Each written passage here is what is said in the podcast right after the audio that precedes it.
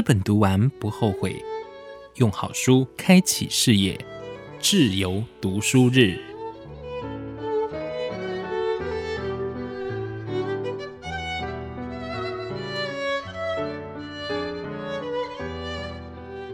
欢迎收听今天的节目，我是志远。今天非常高兴，在节目当中，志远邀请到由远流出版的《思考马达：从生活到工作四步骤，高效运用你的大脑》的作者曾培佑来到节目当中。培佑您好，嗨，大家好，我是培佑。这一本书的副标啊，从生活到工作四步骤，高效运用你的大脑。那我们今天呢，就从我们的生活实例来跟大家来分享。其实呢，我遇到很多人啊，都只有提问，然后提问呢，他不会像培佑提到的说，可以提出三个问题，一个问题就想要直接解答了，但是他又没有很多的搜寻管道，所以他得到的结论可能不见得是他要的，然后就会在这个情绪一直不断的迂回跟打转。没错，没错，我觉得迂回打转倒没关系啊，怕的是什么？就是因为他常常在思考上面踩到一些地雷，最后他不相信思考。他决定凭直觉来做事情。有一个读者哦，他看完书之后，他写信给我。哦，我之前不认识他，嗯哼，可他写给我哦，写了一个金句，我非常喜欢的。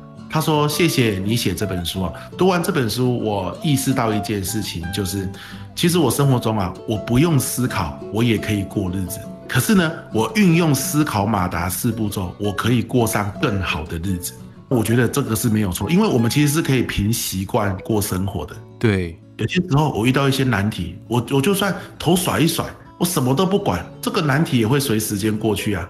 嗯，对不对？我日子一样过，太阳照样出来啊。可是如果我能够透过思考的一些方式，或许我可以做出更好的决定，然后呢，过上你更有品质，或者是更能够自己掌握的生活，那不是更好吗？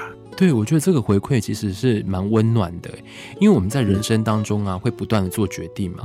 那面对很多的决定的时候，你都想说，我这样做好吗？好啦，我再想一下好了。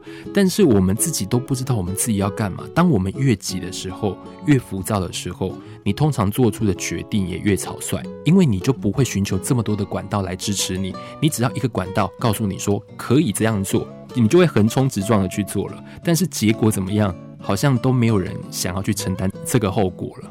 没错，没错。所以很多时候，我常常说，因为我在书里面写思考马达有四个步骤嘛，是提问、搜索、结论、输出。那提问是思考的起手式。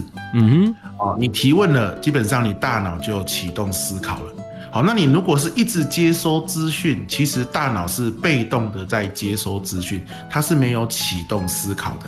那很多人就说：“老师，那我知道了。我现在来问你一个问题哦，你看嘛，提问是启动思考嘛。我问你，为什么我的主管那么机车？怎么样可以让我的主管不要那么机车？好，老师怎么办？我现在提问了啊，怎么想？像这个提问哦，就是属于一种你问了也没有办法解决问题的提问。为什么？提问是有方向性的，提问有三种方向。”这就是很重要的。你一开始方向错了，你后面思考会越陷越深，还是有建设性？就靠这边。哪三种方向？第一种方向叫做“我怎么那么衰”哦，这样的提问啊，我怎么那么衰？遇到了疫情，我怎么那么衰？进到这种公司，我怎么那么衰？跟这样的人在一起？你问我怎么那么衰？你的大脑就会去搜寻出一大堆你真的有够衰的答案。可是。搜寻出这些答案又怎么样呢？于事无补啊，只是让你更讨厌你自己，或更讨厌这个环境。第二种方向叫做他怎么那么坏？我的客户怎么那么没良心？我的老板怎么那么的没有同理心？我的主管怎么那么的没有人性？OK，或许你说的都是对的。好，那怎么办？你一直说他没有人性，我怎么让他有人性一点？你的大脑就会去搜寻到主管很多没人性的地方。可是这最后只是增加你的抱怨啊，对，还是无解啊，对不对？所以我们要聚焦在提问的是第三个方向。嗯哼，第三个方向是我下一步可以怎么做，能改善这个问题？OK，聚焦在下一步怎么办？决定权、主导权才会回到你身上嘛？你的大脑开开始去思考，我下一步有没有什么方法可以去运用？那接下来你思考去搜索一些相关的资料，才有建设性啊。你可能会去，比如说找你的主管最说得上话的同事，你问他他是怎么跟主管互动的，说不定那个同事就会教你一两招。然后呢，你跟主管的互动可能才有改善的转机，而不是永远下班之后去热炒店骂主管嘛。骂主管当然是很爽，可是长期下来，你还是处在不快乐的职场里，对吧？好，所以我下一步可以怎么做？我遇到这个问题，我下一步可以怎么做，能改善这样的情况？这个才是我们常常在职场上遇到困境的时候，我们要自我提问的方向。不要再问我怎么那么衰，也不要再问他怎么那么坏，这些都只是让你更多的抱怨。要问的是，我下一步能怎么做，能改善这个情况？好，这个是跟大家的分享。是听到朋友的分享啊，就会让我反思自己哦。就是我们在抱怨的过程当中啊，其实我们也是在提问。我们在抱怨的同时呢，也是在提问嘛。但是我们在抱怨的同时，我们就要找出解决的方案，而不是不断的抱怨。因为如果我们今天陷于一种负能量的思考，其实你没有帮助，你反而会让自己越往下坠。没错，没错，没错。可是有些人也会说啊，可是我为什么会一直抱怨？你知道吗？就是这个问题我解决不了啊。我这个问题都不是我一个人能解决的，这个牵扯到是一个制度性的问题，牵扯到的人太多了，我无法解决。我就算问怎么办，我也是很无力啊。我要讲的是哦，刚刚那句话我再讲一次哦。关于这个问题，我现在下一步要怎么做能有所改善？不是有所解决哦，是有所改善哦。因为我想大家都明白，现在能被我们称作问题的，都不是简单的东西。对吧？所以我们拿到问题之后都很复杂了啦。我们能改善就很好了，不要想着要解决，这是一个很重要的思维概念。因为当你想着要解决问题，可是你解决不了啊，你就会很无力，最后你就放弃。可是如果我们想着是把问题变小呢？我们想的是把严重的问题变得没那么严重呢？我们想的是把一个大问题变成三个小问题。诶，那这个其实是。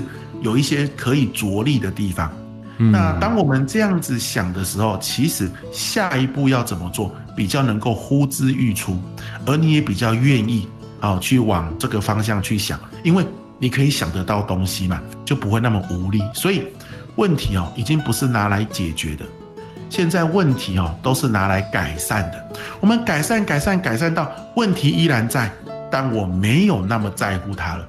我可以继续前进，与这个问题共处了，因为它变小了嘛。那其实就已经很厉害了，就已经很好了。好，我我的想法是这样跟大家分享。嗯，所以学会思考马达这四步骤啊，真的很重要诶。因为有时候我们提出问题，我们试图想要去改善。可是有时候不是要改善自己，因为你会觉得问题不是你，你想要去改善别人。但是你要改善别人、改变别人是多么难的一件事情。如果我们可以透过思考马达，我们就有另外一种方式来进行，因为你有别的思考了。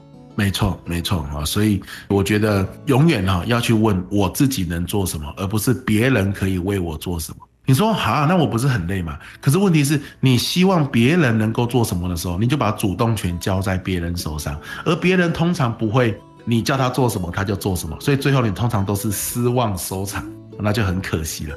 对啊，所以这本书呢，它会透过一些浅白的说明，还有一些丰富的实例哦，带着大家呢去拆解这思考马达的步骤。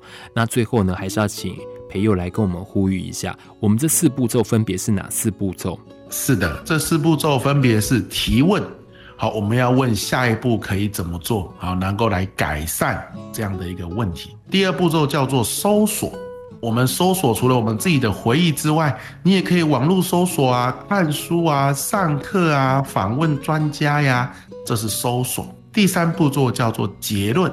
结论太多等于没有结论，所以呢，今天你可能在搜索的时候得到了很多的资讯，那你在结论阶段就问自己：那么多我搜索到的资讯里面，我如果要选一个先来执行，先来尝试，我会选哪一个？那最后就是输出，把你得到的结论去聚焦，然后呢去执行，这样子。所以提问、搜索、结论输出，其实是我们在启动我们大脑脑内思考的时候非常明确，而且可以依循的四步骤，那跟大家来分享。嗯，希望透过今天的专访呢，可以让大家的思考马达顺利运转，然后最后呢，可以将这一套方法实际的运用在你的生活还有工作当中哦，甚至人际关系哦，引导大家除了你自己可以做一些改变，也可以改变你周遭的人呢。因为我们毕竟是一个点嘛，我们影响下一个人就会形成一条线，再影响下一个人就会形成一个面哦。我们共同努力来思考这件事情，然后让我们的生活变得更好，来优化人生。今天非常高兴邀请。请到了由源流出版的《思考马达：从生活到工作四步骤，高效运用你的大脑》的作者曾培佑来跟我们做分享。谢谢培佑，谢谢，谢谢大家。